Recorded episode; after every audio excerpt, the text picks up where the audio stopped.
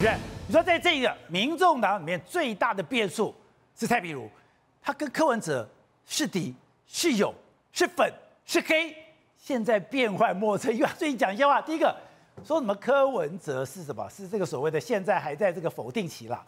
那又讲柯文哲有个地方选输了，他很痛苦，就是台北市啊。那又讲说他这个面子上面印有柯文哲的，一个都发不出去了。啊，柯文哲怕不怕国民党？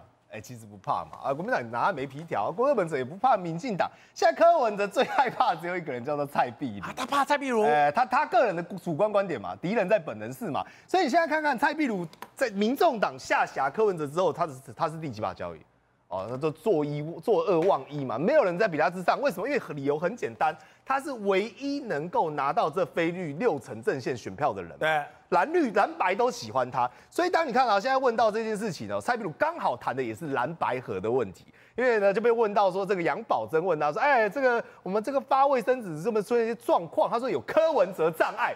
哎，这句话下得很重哦。如果今天柯文哲障碍，哎，对，柯文哲障碍嘛，等于说柯文哲挡到我的路了嘛？为什么挡他的路？他就说我发卫生纸的时候呢，每次大家看到正面，哇，蔡壁如喜欢，然后有一个卢秀燕也喜欢，但带回家之后他会被骂啊，他的被骂为什么？因为翻过来之后，怎么是柯文哲啊？那支持者嘛，就退回去了。啊，有些支持者比较机灵的，就会这个两面这样翻，然后看到柯文哲说，哎呀，那丢掉不要。蔡壁如讲在讲什么问题？他在讲说，我现在想要积聚我的选票极大化的时候，但反而遇到柯文哲会造成我的阻碍。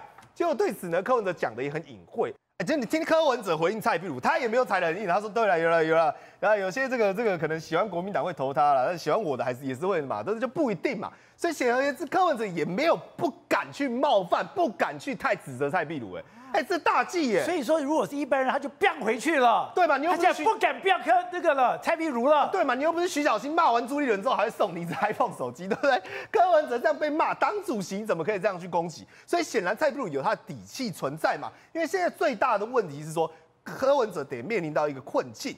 未来如果蔡壁如他继续待在台中，他会跟谁结合？跟鲁秀恩结合？跟陆秀文结合之后，他的声势越来越大，越来越大之后，柯文哲的角色反而越来越模糊嘛。因为在立法院是黄珊珊、黄国昌、啊。柯文哲不希望他来来回来台北吗？对吗？觉得党在中央委员吗？哎，他觉得他怕说，我现在不赶快把我这个血滴子用自己亲手收回来，等他用飞的飞回来的时候，就割到我自己的人项上人头了嘛。他害怕是这个嘛，害怕蔡壁如会反思自己嘛。因为我就讲很简单，现在蔡壁如很有可能状况是功高震主，但你说。柯文哲如果是真心希望他回来台北，他的理由说是要制衡黄珊珊嘛，说要制衡黄国昌嘛，就宝杰哥，你看一下他给他什么东西？中央委员，各位你听不懂中央委员对不对？我就讲中常委啦，差不多这个水准呐。你给蔡壁如中中常委哪有什么用呢？对不对？那说中常委、中央委员，然后借以去控制党团，你看一下黄珊珊怎么回应？可是。比如不是这一辈子都对柯文哲忠心耿耿，他这一辈子最大的希望就是把柯文哲送进总统府吗？不，那个是过去嘛。这个昔日种种已如昔日死，今日种种是今日生。因为过去蔡壁如的确二三十年来陪同柯文哲这个劳心劳力，然后两个人这个共同打下江山。但我请问柯文哲怎么对待他？柯文哲把他发配边疆，柯文哲要人不给他人，要钱不给他钱。然后呢，唯一在这时候雪中送炭只有卢秀燕，就反观柯文哲就跑去找谁？找黄珊珊，找黄国昌，这两个人坐在温室里面，每天吹冷气，每天打嘴炮，每天上 KPTV，结果就有立委可以当。蔡壁如如此血汗，结果他回过头来说：“来了，给你当中央委员。”宝杰哥，要是你心里作何感想？这怎么会是心里怎么会舒服啊？你让这两个外来的、后来的，然后让他们坐居高位，然后让我一个这个台湾阿信为你立下汗马功劳，然后就叫我回党内打杂。现在柯文哲意思就是这样子嘛？你如果说给我个副主席，让我平起平坐，有个高度，我好歹还可以去控制立法院党团，我好歹还可以影响你的政策，就如同过去蔡蔡壁如在市政府那边当什么？他是地下市长嘛？大家知道这件事情嘛？所以显而易见，柯文哲这个举动根本不是想要重用蔡壁如，也不是想要拿来制衡黄珊珊。他最大的目的只是怕蔡壁如最后如果真的反水，如同每一个柯粉都会必经的道路，成为柯黑。而这个最大的柯黑将会成为他的痛脚，将会成为他最大的梦魇跟敌人。所以及早的希望能够就近看管，把他扼杀在摇篮之中嘛。对，董事长，哎，我没有想到。蔡壁如现在这个角色对民众党来讲如此微妙了。呃，民众党就一个人，就是柯文哲，没有民众党啊。哈，那蔡壁如对柯文哲重不重要？非常重要，因为蔡壁如跟他交往时间太长了。那蔡壁如知道太多柯文哲不足于外人道的事情，他们两个脱离不了嘛。对。那当然，柯文哲很勇敢，柯文哲很敢玩边缘游戏，他很敢敢玩什么翻脸边缘游戏，对。他敢跟每一个人都翻脸，但是他对蔡壁如就不敢翻脸，因为柯蔡壁如知道他太多公务跟私事跟企业家等等这一类的事情，他知道太多太多了，所以他不可能让蔡壁如整个脱离失控掉。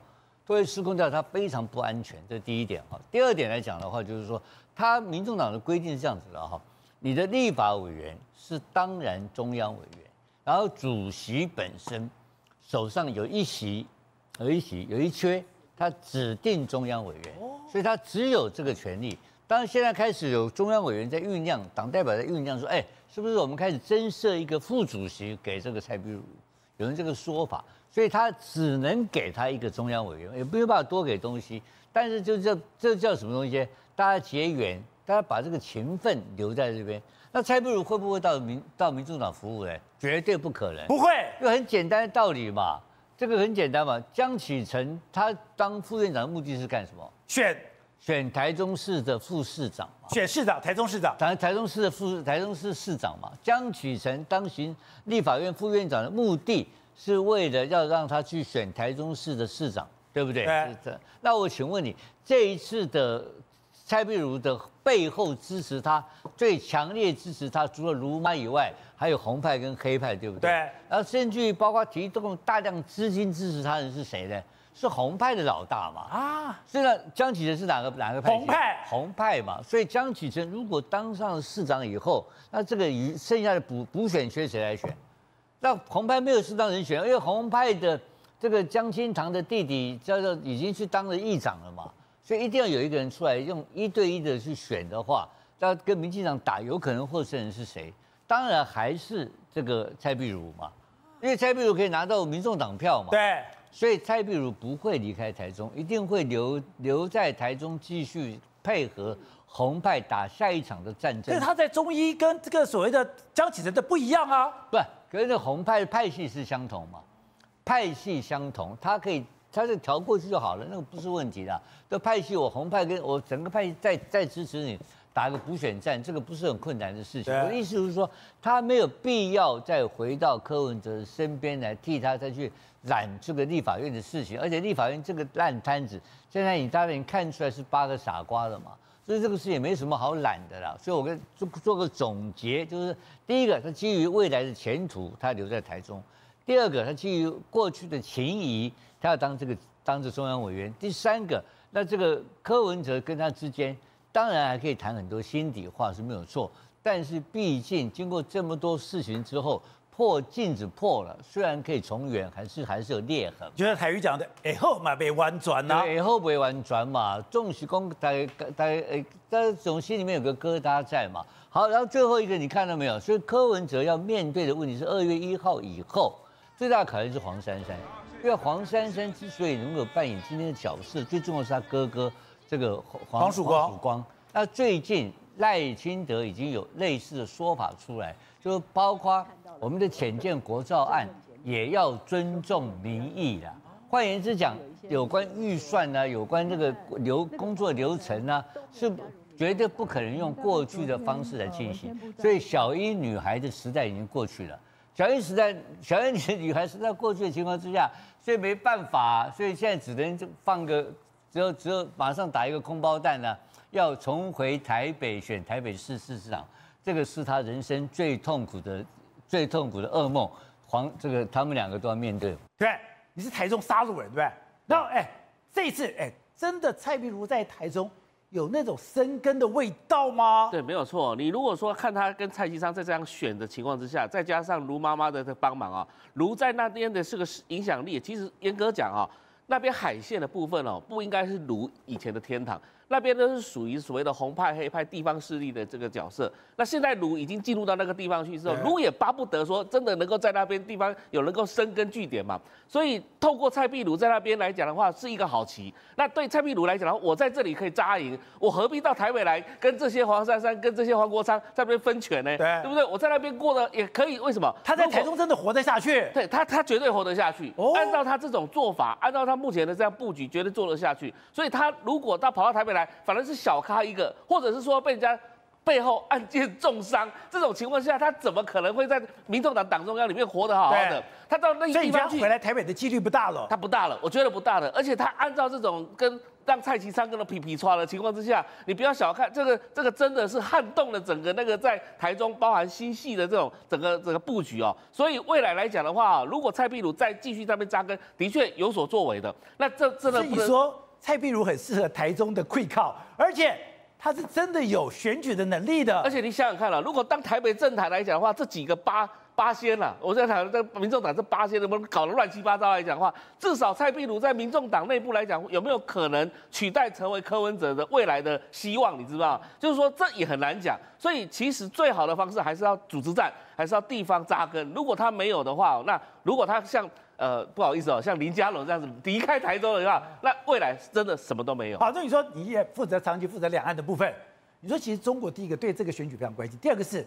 他们非常在乎柯文哲的未来吗？对，选举一结束，其实我耳听耳闻到的，就是说北京学者他们有针对这个议题都在讨论，说台湾有没有可能这个第三势力，也就是说民众党这样的一个政党能够继续延续下去？因为他看就会看到亲民党嘛，还有时代力量，还有很多其他小党的这个新党啦、亲民党在台湾其实在这个所谓的选制之下是很难生存下去的。但是他们竟然得出一个结论，让我啼笑皆非啊！他们说，只要第三势力能够有足够的钱。就可以延续在台湾的这个政治影响力。我说，那你们跟着搞个搞得清楚台湾政治吗？还是说，到底他们在这个过程当中，只是为了要多拿中央一点补助款或怎么样之类的？那说真的，重点不在钱，重点不在钱，重点在这个政党。我这样讲过，政党的理念、政党的价值、政党的这个影响力，还有政党里面有没有所谓的很多个。所谓的精神人物一直延续下去。如果只有一个精神人物叫柯文哲，那柯文哲离开了呢，就没了，不见了呢，对不对？那就像很多小党就不见了嘛。像宋楚瑜那个政党，那你看宋楚瑜一开始的时候，他的影响力还有他的那个所谓的民众支持度，是比柯文哲现在还要更强的嘞。但是到走到现在，你可以看到，难道是只有钱的问题而已吗？绝对不是，是后面有没有延续，陆陆续续不断的一些政治人物或政治明星。如果你那个政党两个大政党都有政治明星出现的话，哎，这个小党就没了嘛。所以他们现在有双黄啊，双黄那算什么？你看双黄摆出去，他而且说真的，双黄现在目前这个黄珊珊不是还有亲民党身份吗？对。那他如果又回亲民党呢？对不对？然后时代力量呢？对不对？所以所以很难说啊，就是说对于这个。民众党来讲的话，他现在目前的处境是趁着用那种仇恨，或者是用那种站在所谓的保守政党的对立面，要用所谓的反建制的方法，想要去处理这件事情。但是说真的，这种政党在未来的台湾的政治光谱上面是难以长久存在的。而且你有跟这个所谓的黄国昌打交道的经验？不，那是以前，因为他号称小英男孩。他是小英男孩。对，那二零一一年的时候，其实小英在选那个总统的时候，其实我们都有去站台啊，帮忙的。那时候是跟着李远哲站在，因为他是中研院的法律研究所的研究员嘛。那当时就是大家中研院的院长带着，然后到大家学者都站在台上。当时我们也跟他有一些接触嘛。但这个人基本上来讲。呃，当然非常的呃，这个骄傲了哈，就是说非常，他认为他自己学识渊博嘛，然后自己也非常厉害，那我们都很难跟他有有这种所谓的跟一般人这种相处的这种模式这样子，所以说真的啊，你看这几天都传出来啊，他走入电梯是不看人的啊。他的那高傲的性子就是不跟人打招呼的，人家跟着对，所以这种哎小草喜欢呢、啊，小草喜欢小草喜欢的是，那是一般来讲，他等于说跟一般的社会脱节的概念嘛，所以我们我们绝大多数的人还是认为说，这种要温良恭俭让的这个，还是我们目前社会的普遍人的一个一个一个一个内价值。